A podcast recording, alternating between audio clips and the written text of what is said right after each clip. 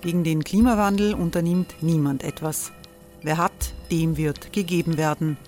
Und Frauen verdienen weniger. War ja immer schon so. Man ärgert sich und macht weiter. Was aber, wenn nicht? Wir haben eine Idee. Die Falter Arena macht die Bühne frei für Menschen und Projekte, die das Land verändern. Mein Name ist Eva Konzett. Ich leite das Politikressort im Falter. Und am Sonntag, den 26. Mai, veranstalten wir im Wiener Stadtsaal die nächste Falter Arena. Mit dabei unter anderem der ehemalige Politiker und Neosänger Matthias Strolz, Theresa Imre von Markter, Sonja Jöchtel von Love Politics oder Kari Ochsner von Ochsner Wärmepumpen.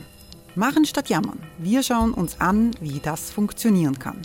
Kommen auch Sie vorbei. Alle Informationen und Tickets finden Sie unter falter.at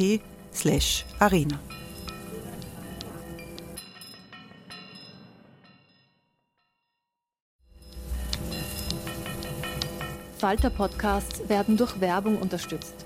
Das hilft bei der Finanzierung unseres journalistischen Angebots. Here's a cool fact: A crocodile can't stick out its tongue. Another cool fact: You can get short-term health insurance for a month or just under a year in some states. United Healthcare short term insurance plans are designed for people who are between jobs, coming off their parents' plan, or turning a side hustle into a full time gig. Underwritten by Golden Rule Insurance Company, they offer flexible, budget friendly coverage with access to a nationwide network of doctors and hospitals. Get more cool facts about United Healthcare short term plans at uh1.com.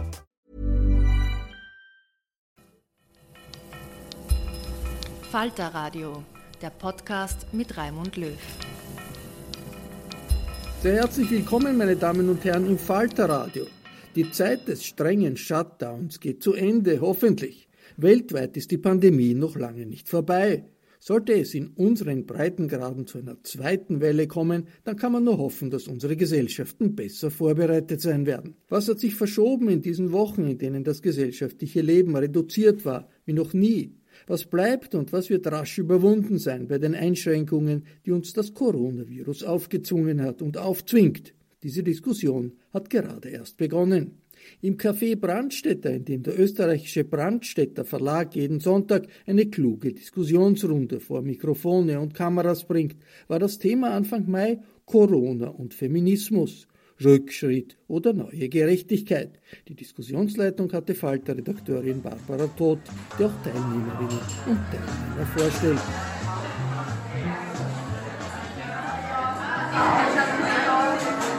Willkommen zum mittlerweile fünften Café Brandstätter.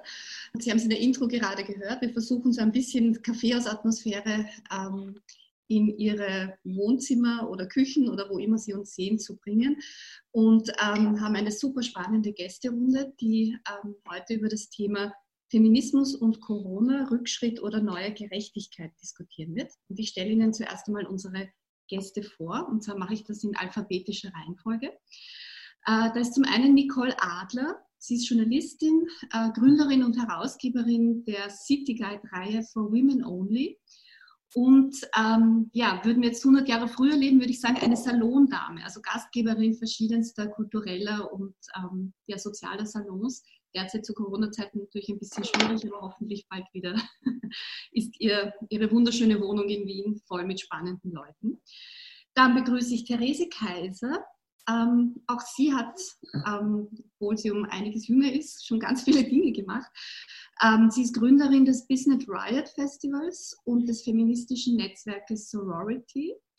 Und unter dem Namen Therese Terror ähm, ist sie als DJ äh, in Clubs unterwegs, normalerweise, derzeit auch nicht. Und sie ist selbstständig als Unternehmerin mit einem Konzeptbüro. Dann begrüße ich äh, aus München Barbara Finken, ähm, Literaturwissenschaftlerin, Professorin an der Universität München. Äh, und von ihr stammt ein feministisches Standardwerk, das ich mehr oder weniger auswendig kann, wenn ich das sagen darf, nämlich Die deutsche Mutter, der lange Schatten eines Mythos. Schön, dass Sie aus München bei uns sind. Und ähm, dann ähm, grüße ich noch äh, Hugo Oerdens, ähm, bürgerlicher Name Alexander Simonov. Er ist Rapper und Musikproduzent, ähm, einer der ähm, ja, tollen äh, jungen Künstler der sehr aufstrebenden und lebendigen Wiener Musikszene. Ähm, hallo Hugo, super, dass du auch dabei bist. Ja, wir haben ungefähr 40 Minuten Zeit und ich würde ganz gerne ähm, beginnen, indem wir so uns mal alle so ein bisschen erzählen oder indem ich Sie frage, was eigentlich für Sie in den letzten sechs Wochen, ähm, also wie, wie Sie selbst diese Zeit erlebt haben. Also wenn wir jetzt uns überlegen, Rückschritt oder neue Gerechtigkeit, das Verhältnis der Geschlechter zueinander, ähm, das hängt offenbar auch sehr von der aktuellen Lebenssituation ab. Also ich habe ja einen Kommentar geschrieben im, im Falter, in der Magazin, für das ich arbeite, wo ich ähm, eigentlich sehr mich beklagt habe über die Situation der Frauen oder in die Frauen jetzt ähm, gedrängt werden durch diese Maßnahmen. Ähm, ich habe mich quasi auch selbst persönlich zurückversetzt äh, gefühlt in die 1950er Jahre, habe aber dann festgestellt, dass das quasi für mich gilt, aber für viele andere gar nicht. Die haben die letzten sechs Wochen zum Teil sehr positiv erlebt. Die Entschleunigung, auch eine Art von neuer Aufteilung zwischen Männern und Frauen zu Hause. Deswegen, Frau Adler, würde ich Sie ganz gerne als erstes fragen.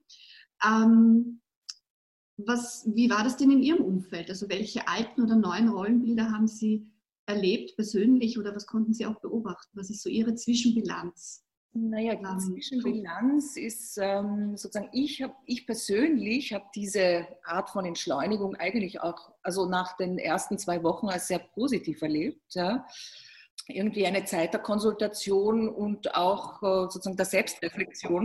Aber ich bin in der glücklichen Lage, dass ich, meine Tochter ist schon groß. Ähm, ich habe sozusagen relativ viel Handlungsspielraum. Ja. Dadurch äh, war ich natürlich in einer sehr, oder bin ich tatsächlich in einer sehr privilegierten Situation im Moment. Ja. Auch wenn sozusagen mein Handlungsspielraum, was die Arbeit betrifft, sehr eingeschränkt ist. Also die Salons können wir natürlich bis auf weiteres nicht machen. Wir müssen neue Konzepte entwickeln. Auch ein Magazin, für das ich geschrieben habe, bisher hat sofort sozusagen dicht gemacht, weil die Mode ja im Moment auch sehr still steht ja, und man nicht genau weiß, wie sich dieser ganze Bereich oder was sich da neu sortieren wird, wie sich dieser Bereich überhaupt weiterentwickeln wird. Aber ich habe natürlich ganz stark gemerkt in meinem Umfeld, in meinem Frauenumfeld, äh, viele Stylistinnen, Fotografinnen, Künstlerinnen, ja, die diese Situation natürlich völlig anders erlebt haben, die zum Teil auch sehr angstbesetzt natürlich damit umgegangen sind, weil sie sofort aus ihren Jobs hinaus äh, katapultiert wurden, weil das ja alles sehr sozusagen direkt immer mit Menschenkontakt zu tun hat, ja, und bis auf weiteres ihre, also sozusagen ihnen schon der Boden unter den Füßen weggerissen wurde, ja. Ähm, also das heißt, ich habe sehr viele unterschiedliche Perspektiven erlebt, habe aber auch sehr, war sehr stark in Diskussion mit ganz, ganz vielen, ja. Und äh, natürlich sind wir jetzt sozusagen als Gemeinschaft oder gemeinschaftlich dabei, auch neue Konzepte zu entwickeln und einander irgendwie Ideen zuzuspielen und zu schauen, wie, wie kann man äh, aus dieser Situation lernen und auch ähm, für die Zukunft neue Ideen oder zusammen Neues gestalten. Ja. Also insofern war es sehr positiv. Ja. Aber auffällig war doch schon auch das sozusagen im Krisenmanagement, wenn wir jetzt überlegen, wer hat zu uns gesprochen, äh, von, von den Politikern, von der Regierung, vom, vom Roten Kreuz, das waren doch vorwiegend eigentlich Männer, oder? Ja, also das ist natürlich sozusagen in der, in der, in weiterer Folge und in der Beobachtung ja, der ganzen Situation, wie sie sich weiterentwickelt hat, wie sich auch sozusagen, wer sich da medial präsentiert hat, ist uns oder ist mir natürlich nicht entgangen, dass da hauptsächlich Männer jetzt irgendwie wieder das Sagen haben. Männer anfangen oder also vor allem in Österreich natürlich ganz stark immer wieder durch die Presse, also sozusagen Pressekonferenzen hier stattgefunden haben, die hauptsächlich Männer besetzt waren oder also eben zu 90 Prozent. Und dass sich, äh, was mich auch gewundert hat, dass, also sozusagen, dass sich ja auch sehr viele, also dass hier natürlich sehr viel Angst gemacht wurde, und äh, dass hier so typisch männliche Machtinstrumente eingesetzt wurden. Das heißt, es war vermehrt dauernd Polizei unterwegs, sie haben das Militär mobilisiert, also alles plötzlich, äh, ähm, also das sind sozusagen, wir sind wieder in ein völlig, in ein völlig absurdes Muster hineingefallen und alle haben brav gehandelt. Ja. Also alle haben sich dem brav angeschlossen und für mich gab es hier viel zu wenig Frauenstimmen, die hier irgendwie auch sich beteiligt haben, die sich am Diskurs, so, so, sofern es einen gab, beteiligt haben. Zu wenig Forscherinnen, Virologinnen, Spezialistinnen, Wirtschaftsspezialistinnen. Hier ist niemand zu Wort gekommen, sind immer nur Männer zu Wort gekommen. Frau Finken, wie war denn das, ähm, also war das in Deutschland anders? Nee, das war in Deutschland genauso. Also die Stimme der Autorität und die Stimme, die einem irgendwie sagt, äh, wo es lang geht, die ist eben äh, in Deutschland genauso wie in Österreich äh, männlich. Und äh, ja, das Know-how, das wissenschaftliche How to do things, wie mit Krisensituationen umgehen, äh, das, da müssen eben Männer an die Front und äh, genau das ist passiert und insofern würde ich Ihnen schon zustimmen, dass wir in die 50er Jahre, na gut, wir haben eine Kanzlerin, das ist also eine Ausnahme, aber äh, sonst würde ich Ihnen auch zustimmen, dass wir in die Strukturen der 50er Jahre zurückgefallen sind. Äh, dass äh, nämlich die Mütter, ähm, die, die Krankenschwestern müssen die sich um die Kranken kümmern und werden dafür schlecht bezahlt. Die Mütter müssen sich wieder um die Familien kümmern und obwohl mein Kind auch groß ist und äh, und überhaupt habe ich einfach unheimlich viel gekocht und unheimlich viel geputzt und ich fand, das war gar keine Entschleunigung. Ich finde auch, dass man an dieser Krise ganz gut sieht, wie eigentlich die Arbeitsströme, die Migrationsströme sind. Ja, also von wo zum Beispiel die Erntehelfer kommen, von wo zum Beispiel die Haushaltshilfen kommen, von wo zum Beispiel die Altenpflegerin und die Krankenschwesterin, die Krankenschwestern kommen. Und das hat, äh, das finde ich hat auch nochmal sehr, das wusste man vorher auch, aber ich finde, das hat Europa ein sehr interessantes Licht auf äh, Europa äh, geworfen.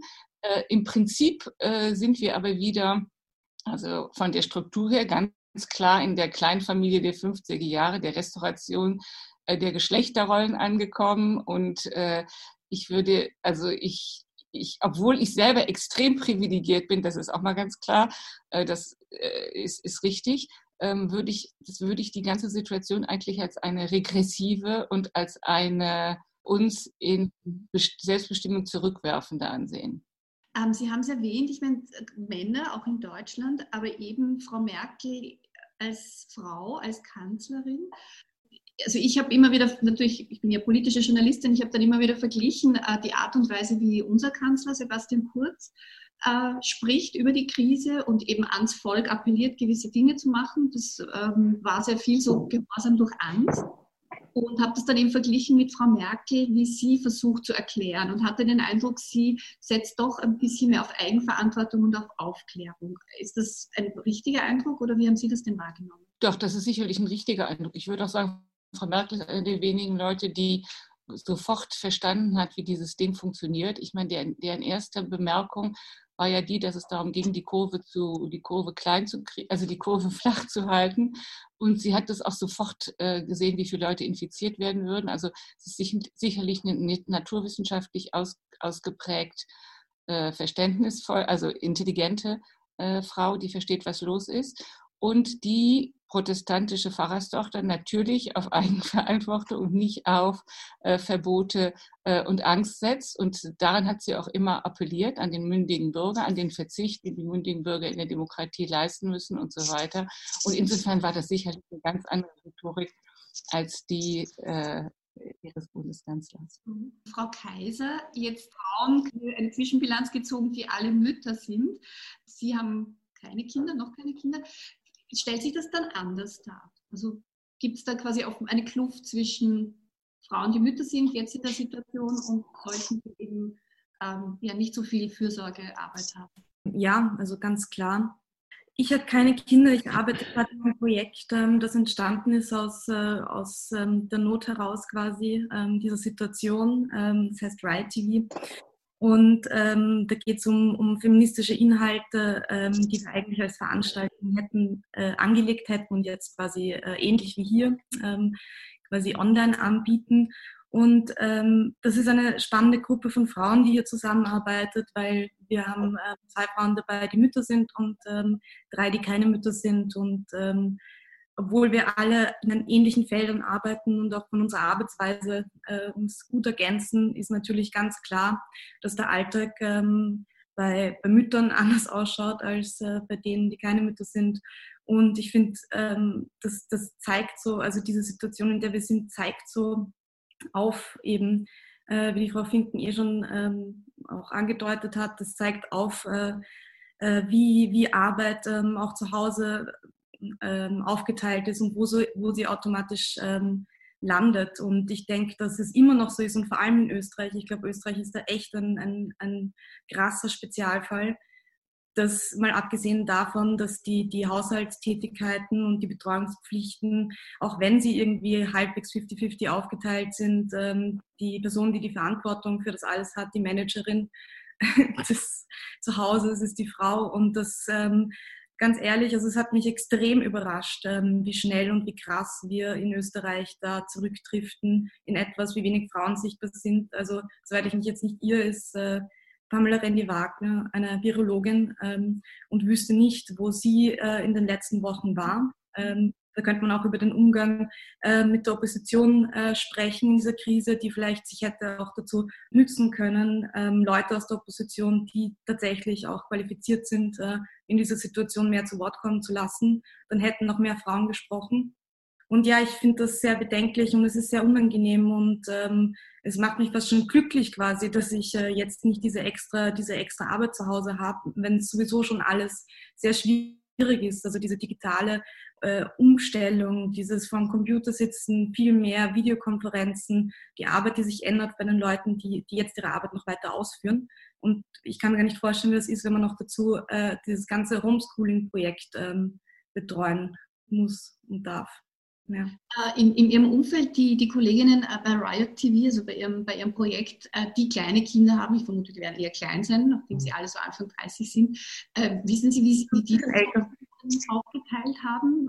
Gab es da diese halbe-halbe Situation, die ja für jüngere Eltern eher noch typisch ist als für ältere? Oder? Beide Frauen haben ähm, tatsächlich äh, ältere Kinder beziehungsweise Kinder in unterschiedlichen äh, Alterskohorten. Ähm, ich denke, dass äh, ich, ich glaube, ich kann da nicht so viel über ihre, ihre persönliche Realität erzählen, aber was ich auf jeden Fall sagen kann, ist, dass es doch wahrscheinlich einen Unterschied macht, ob man alleinerziehend ist oder nicht. Ähm, und wie gut man vielleicht auch in anderen, ich weiß nicht, Patchwork-Situationen schon gelernt hat, ein bisschen als Familie auch darüber zu kommunizieren, was, wann, wie, wo. Das sehe ich irgendwie auch ähm, als irgendwie eine bisschen äh, andere Situation.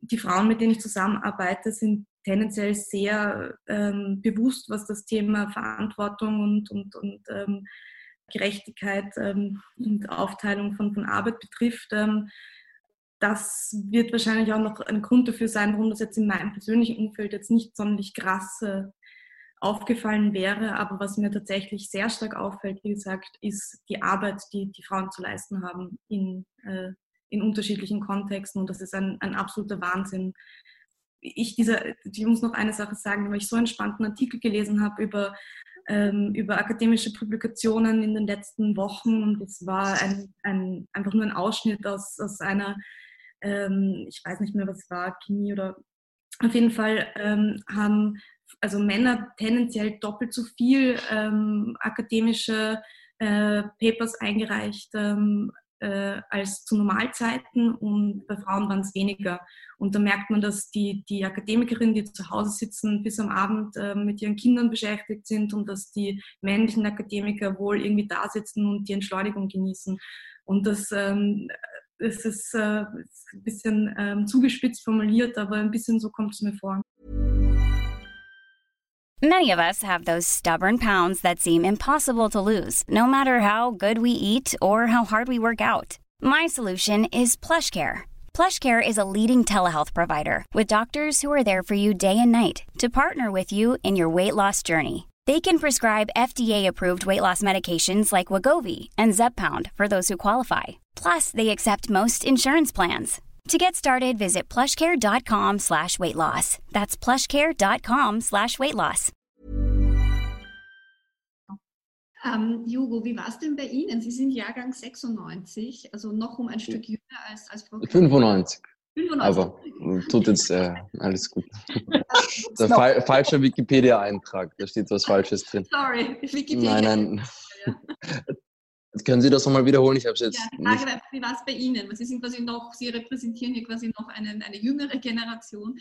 Ähm, wie, wie um, ähm. wird bei Ihnen verteilt, die, die, die Arbeit in Ihrem Umfeld? Wie sind, wie sind Ihre Freunde umgegangen? Um, ähm, wenn ich das auf äh, mich persönlich beziehe und ähm, also ich lebe mit meiner Freundin zusammen, wir haben zwei Katzen und ähm, da hat sich die in den letzten sechs Wochen nicht groß, also es hat sich natürlich schon etwas getan, aber es war jetzt nicht so arg und ich hatte auch nicht das Gefühl, dass sich da jetzt irgendwie in, in irgendeine Richtung äh, das Gleichgewicht verschoben hat, was jetzt Haushaltsarbeit etc.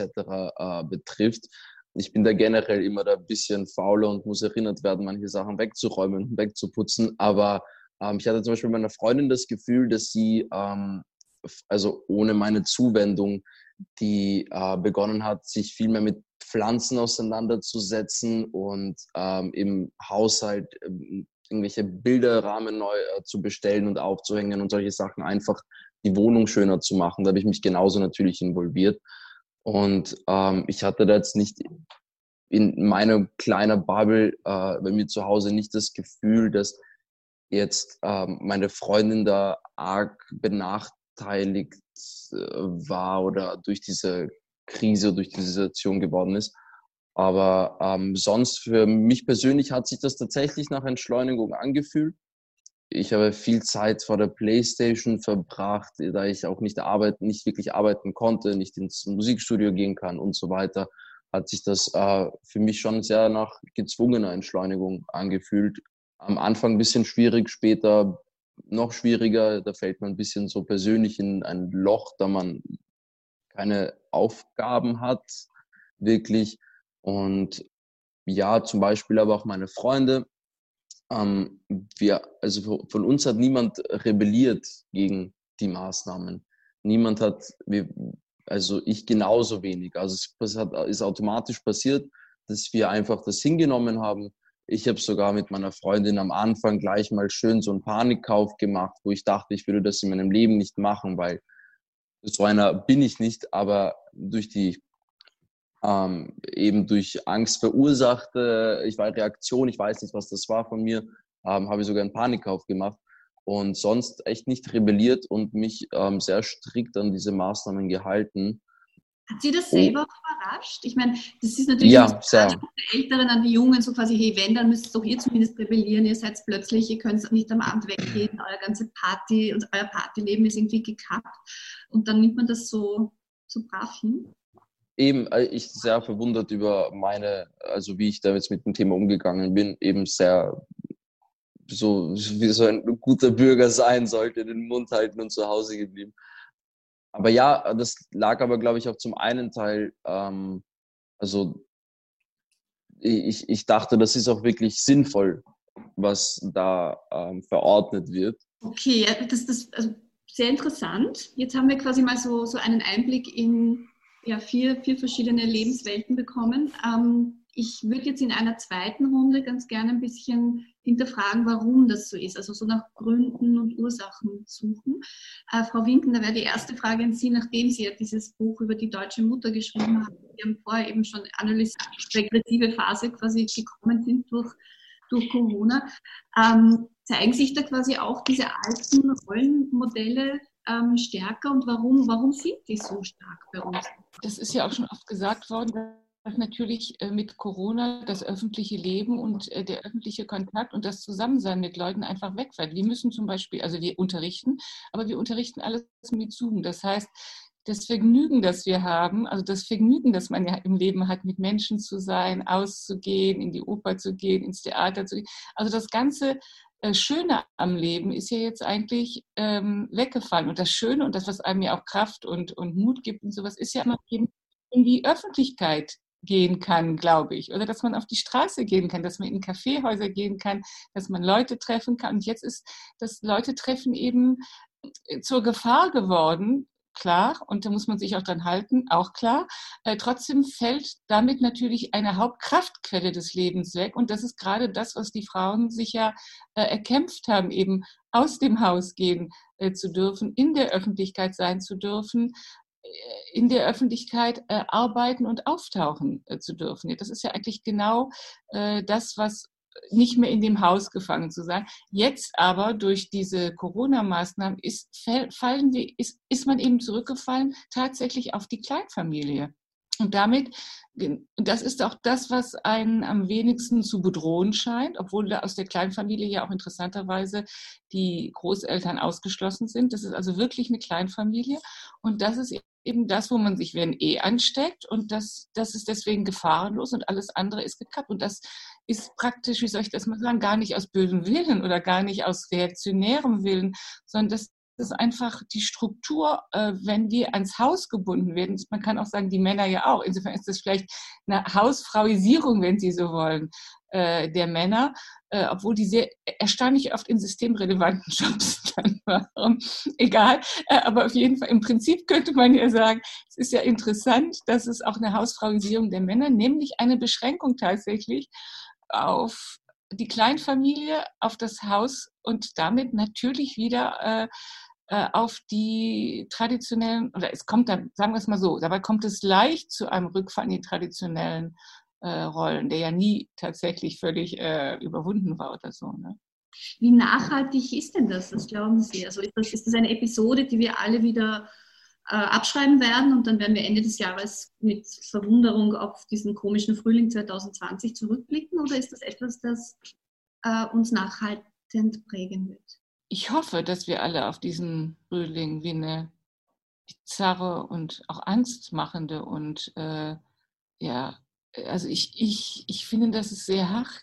Die hart ist es, äh, das Leid der anderen zu sehen. Hart ist es einfach auch den anderen äh, wahrzunehmen als jemand, der einen in Gefahr bringt und nicht mehr als eine Quelle des Glücks. Hart ist es, finde ich, die Öffentlichkeit, den, den Umgang mit dem anderen einfach unter diesem Licht der Bedrohung zu sehen. Hart ist es, dass man seine Eltern nicht mehr besuchen darf. Also ich finde, dass ich habe diese Corona-Krise nie als Entschleunigung, sondern immer als eine Beschneidung, als eine und als eine große Härte, auch wenn man nicht stirbt und auch wenn man nicht krank wird, einfach als eine, als eine sehr harte soziale, gesellschaftliche Situation äh, gesehen, die uns, wie gesagt, zu Recht, ich will das gar nicht, ich möchte nicht dagegen rebellieren und ich sehe, ich sehe ein, dass es vielleicht nötig ist.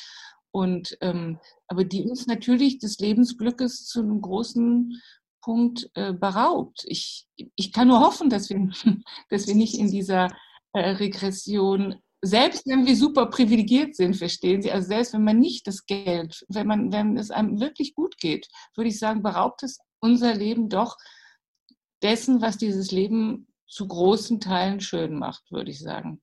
Mhm. Und ich hoffe nicht, dass wir das, ich hoffe, dass es wieder vorbeigeht, dass wir das vergessen können wie ein Spuk oder wie ein Albtraum oder wie eine Parenthese, die wir glücklicherweise schließen können. Ich hoffe es sehr. Ja, also ich hoffe, es ist ja ganz oft so bei solchen, dass äh, dass danach die Gemeinschaft und das heißt auch das Zusammensein, das Glück zusammen zu sein und das friedlich zusammen sein können, dass sich das rekonstituiert in dem Andenken an den gemeinsamen Bund, der eben durch die Seuche zerrüttet worden ist. Ja, also wenn Sie an Salute denken oder wenn Sie äh, an Salute ist vielleicht das beste Beispiel in Venedig, ja, oder auch die ganze Pest. Äh, ganz viele unserer Gemeinschaftsriten gründen sich auf den Moment, in dem die Pest äh, besiegt und überwunden worden ist. Und ich, ich, ich hoffe, dass so eine Regeneration der Gemeinschaft, der Öffentlichkeit von uns allen äh, passiert danach. Frau Kaiser, Frau Winden hat ja vorher schon gesagt, in Deutschland war die Diskussion so ein bisschen quasi von Merkel in protestantischer Tradition, bei uns offenbar eher das katholische oder auch noch quasi aus der,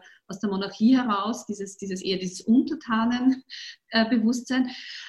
Äh, Glauben Sie, wird das, war das mit ein Grund, warum bei uns so viele, auch unter den jungen Leuten, so brav mitgemacht haben und wird uns das bleiben? Also ich glaube, da muss man einfach zwei Sachen, glaube ich, grundsätzlich unterscheiden. Ich glaube, der Grund, warum sehr viele Leute ähm, sehr diszipliniert äh, sich verhalten in dieser Situation, ist, ähm, ist weniger dieser Ton, ähm, der angeschlagen wird oder weniger dieser Gehorsam, sondern eher eine Art von Solidarität.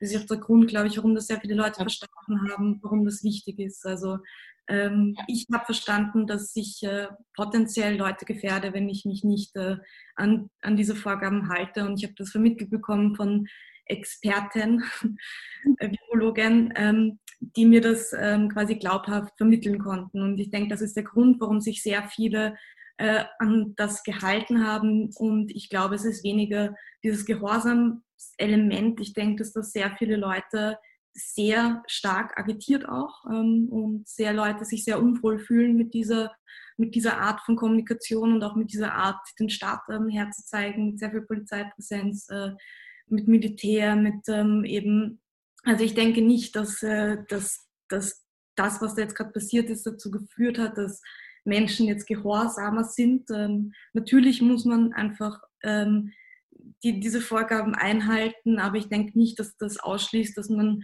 sich äh, Gedanken darüber macht, ähm, wo, wo die Grenze sein könnte. Und das muss man, glaube ich, ähm, immer wieder in unterschiedlichen Konstellationen mit unterschiedlichen Menschen besprechen und auch natürlich viel mehr in Wirklichkeit ähm, seitens der Politik forciert werden, dieser Diskurs darüber, wann was angebracht ist und gar nicht so destruktiv oder gar nicht so, so streitwütig, sondern tatsächlich ähm, im Laufend ähm, drüber sprechen, was daran jetzt gerechtfertigt ist oder nicht. Ähm, ich weiß aber nicht, ob das nicht so kippen wird in den nächsten Wochen und Monaten oder was passieren wird, wenn es zum Beispiel einen zweiten Lockdown braucht oder so. Also ich kann mir nicht vorstellen, dass die Art und Weise, wie das durchgeführt wurde, jetzt noch einmal funktionieren würde. Äh, man hat gesehen, am 1. Mai, es waren schon sehr viele Leute auf der Straße.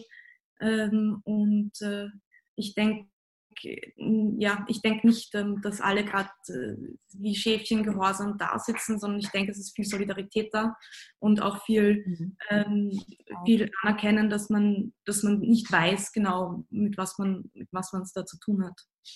Ah, jetzt haben wir ja vorher auch schon besprochen, dass es so eine Art, ähm, sagen wir mal, Maskulinisierung der Politik gab. Viele Männer haben gesprochen, Sie haben auch gesagt, Virologen und Experten und weniger Expertinnen und Virologinnen.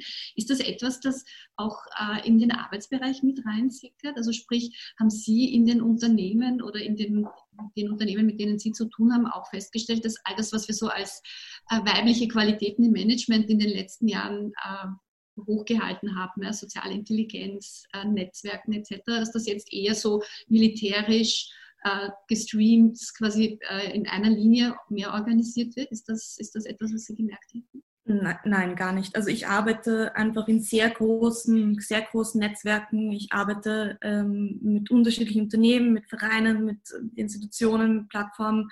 Ähm, und das sind vorwiegend Frauen, mit denen ich zusammenarbeite. Und die sind für mich natürlich genauso präsent wie vorher in meiner Arbeitswelt. Ähm, das liegt aber tatsächlich an dem Bereich, in dem ich mich bewege und merke tatsächlich auch, dass diese Frauen, die ähm, in den letzten Jahren oft in sehr flexiblen, weirden, unterfinanzierten, komischen Strukturen gearbeitet haben, dass die, für die jetzt sich vielleicht nicht zu 100 Prozent alles ändert, weil es sowieso schon zu 40 Prozent davor so war. Was, was aber, was mein großes Problem ist mit diesen, mit, mit diesen, der Präsenz der, der Männer, ist, dass es so sichtbar macht, in, in, in welchen Funktionen und in welchen Jobs ähm, nach wie vor einfach die, diese Kluft so riesig ähm, ist. Also es, es ist mir unverständlich, warum keine einzige medizinische Expertin ähm, präsent war in, in den letzten Wochen. Also dass, dass dort niemand sitzt, ähm, der diese Kommunikationsstrategien ja vorbereitet. Das ist ja ganz klar, dass solche Sachen, ähm, dass es eine Strategie gibt in solchen Situationen und dass die Person, die diese für diese Strategien verantwortlich ist, nicht mal auf die Idee kommt, dass ein diverses Gesicht dieser Kommunikation vielleicht auch dazu führen würde, dass manche Sachen nicht ganz so ähm, prekär werden. Also es fehlt mir sehr und es fehlt mir auch sehr nicht nur jetzt in Geschlechterhinsicht, sondern grundsätzlich die, die Stimmen, die, die, die sprechen, sind sehr, sind sehr homogen.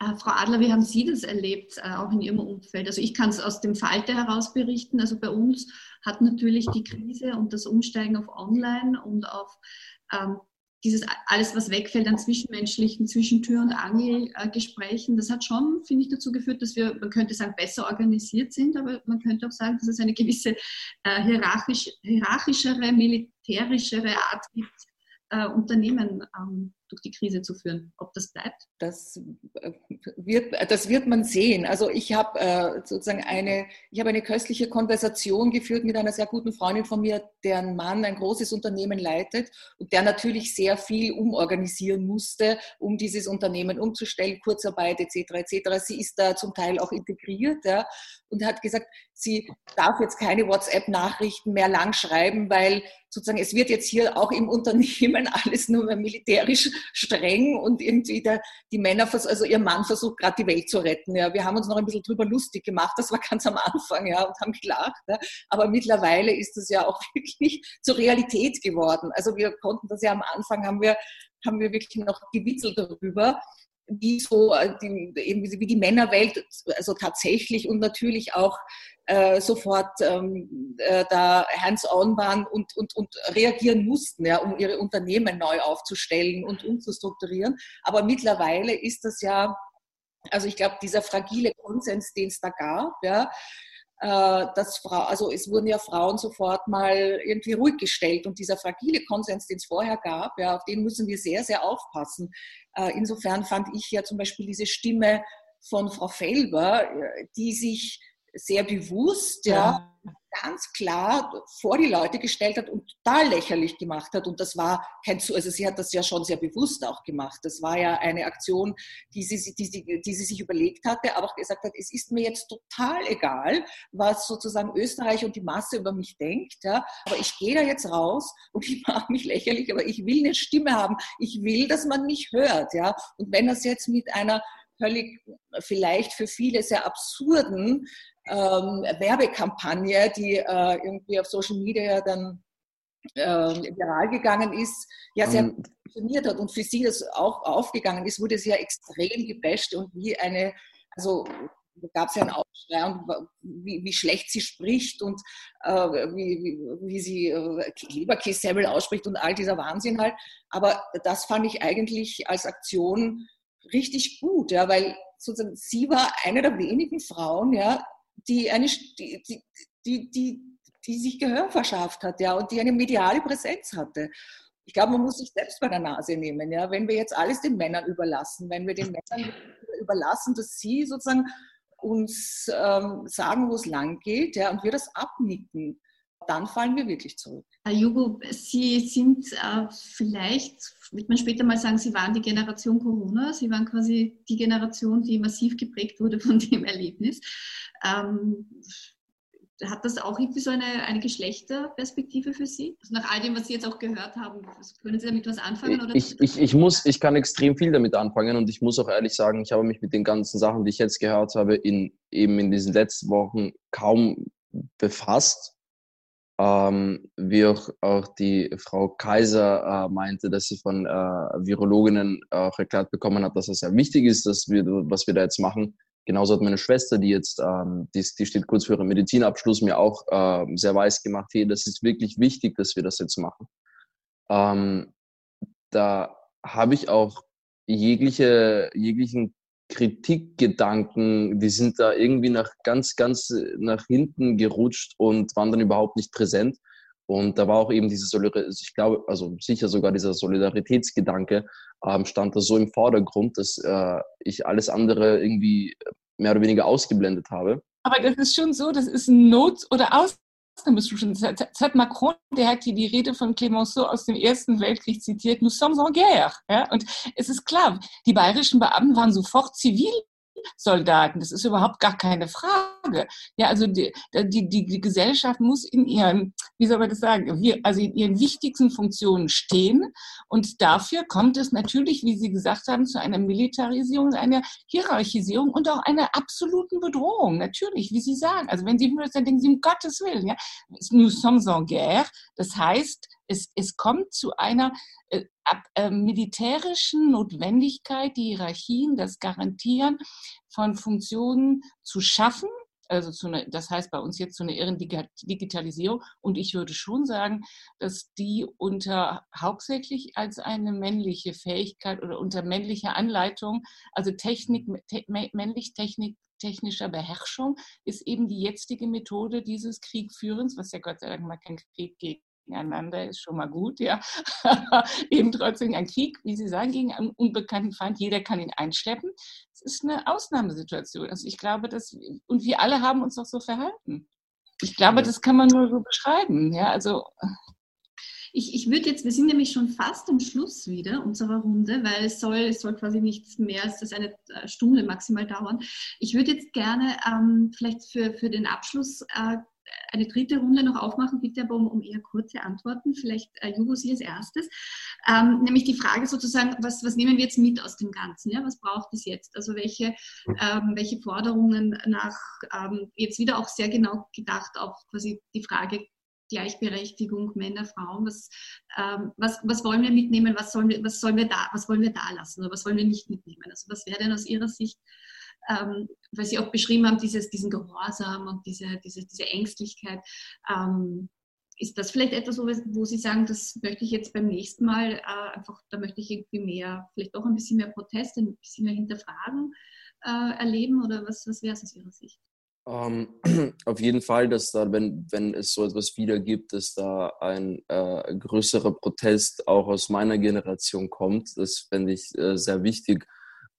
Was mitzunehmen wäre, ist auch dieser Solidaritätsgedanke, der, der doch, dass ich da, der bei uns allen irgendwie vorhanden war. Das fand ich auf der anderen Seite wirklich nicht so, fand ich jetzt auch nicht verwerflich. Das fand ich auch etwas Schönes, Gutes in Anführungszeichen aber alles andere, die Angst, die damit einhergegangen ist und das ist etwas, was in Zukunft dann nicht stattfinden sollte. Also ich habe ein bisschen Angst, dass sowas auch als irgendwie so einen Nährboden für, sage ich jetzt mal, rechte Parteien oder etc. auch darstellen wird oder kann, dass man sowas auch, das halt auch als, als, dass man sagt so, ja, wenn wir uns abschotten von den ganzen anderen, wenn wir nur mit uns bleiben, dann ist wieder, dann, dann kriegen, kriegen wir alles äh, bewältigt. Wir brauchen sonst niemanden und ist auch gut, dass die Grenzen zu sind etc. Solche Sachen habe ich äh, schon die Befürchtung, dass das sehr instrumentalisiert wird in nächster Zeit.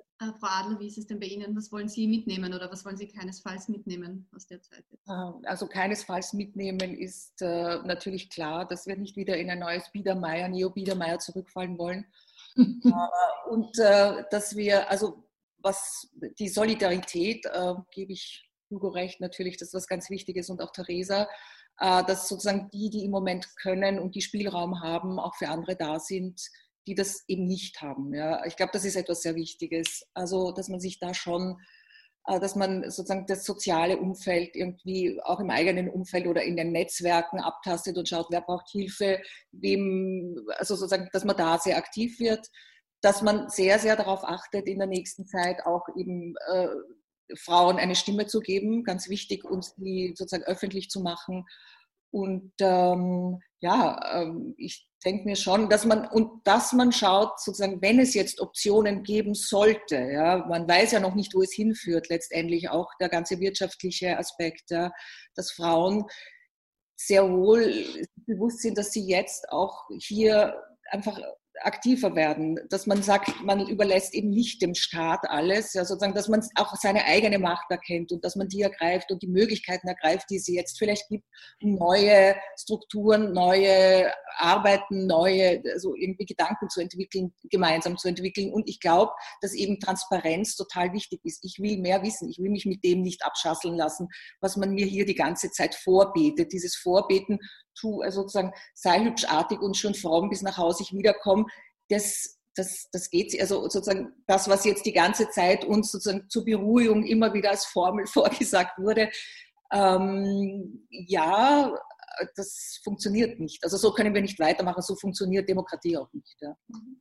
Frau Fink, Sie haben vorher gesagt, Salute, also die Denkmäler, die man gebaut hat, nachdem äh, solche Seuchen äh, uns heimgesucht haben. Äh, wie könnt, was für ein Denkmal könnte uns Corona bescheren? Vielleicht eines, dass die Care-Arbeit endlich ähm, bezahlt und wertgeschätzt machen lässt? Das sicherlich und vielleicht auch, dass wir wirklich be uns bewusster werden, wie die Ausbeutungsströme innerhalb von Europa laufen und dass natürlich verschiedene äh, Gruppen von dieser Epidemie in ganz verschiedenem Maße getroffen werden und getroffen worden sind und dass die auch eine ganz verschiedene äh, Unterstützung brauchen. Ich finde das mit der Solidarität eine gute Idee. Das ist natürlich richtig. Ich finde es auch erstaunlich, dass wir die erbracht haben.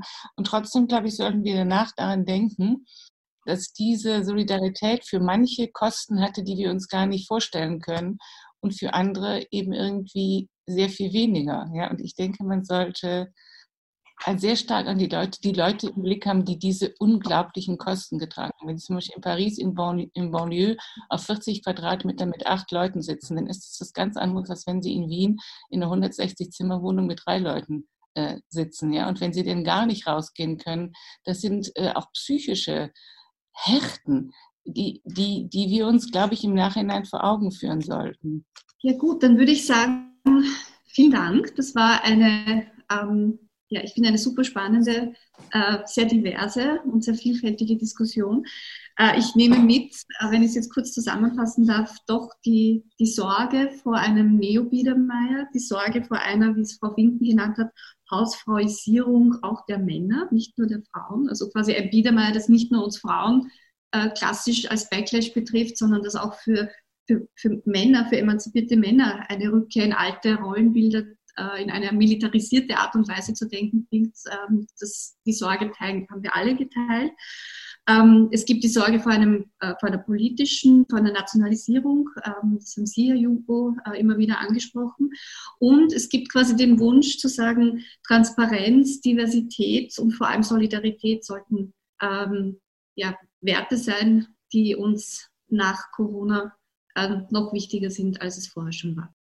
Das war die Ausgabe des Café Brandstätter vom 3. Mai 2020, die uns der Brandstätter Verlag dankenswerterweise zur Ausstrahlung freigegeben hat. Ich verabschiede mich von allen, die uns auf UKW zuhören, im Freirad Tirol und auf Radio Agora in Kärnten. Artikel, Kommentare und Aphorismen von Barbara Todt, die diese feministische Runde geleitet hat, können Sie jede Woche im Falter lesen. Daher an dieser Stelle der Hinweis, ein Abo des Falter kann man im Internet bestellen, über die Internetadresse abo.falter.at. Ursula Winterauer hat die Signation gestaltet, Anna Goldenberg betreut die Technik. Ich verabschiede mich bis zur nächsten Folge.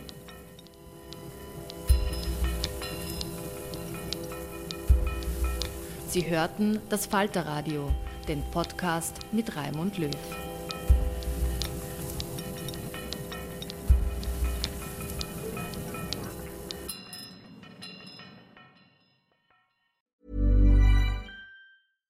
Ever catch yourself eating the same flavorless dinner three days in a row? Dreaming of something better? Well, HelloFresh is your guilt-free dream come true, baby. It's me, Kiki Palmer. Let's wake up those taste buds with hot, juicy pecan-crusted chicken or garlic butter shrimp scampi. Mm. Hello Fresh. Stop dreaming of all the delicious possibilities and dig in at HelloFresh.com. Let's get this dinner party started. Even when we're on a budget, we still deserve nice things. Quince is a place to scoop up stunning high-end goods for 50 to 80% less than similar brands.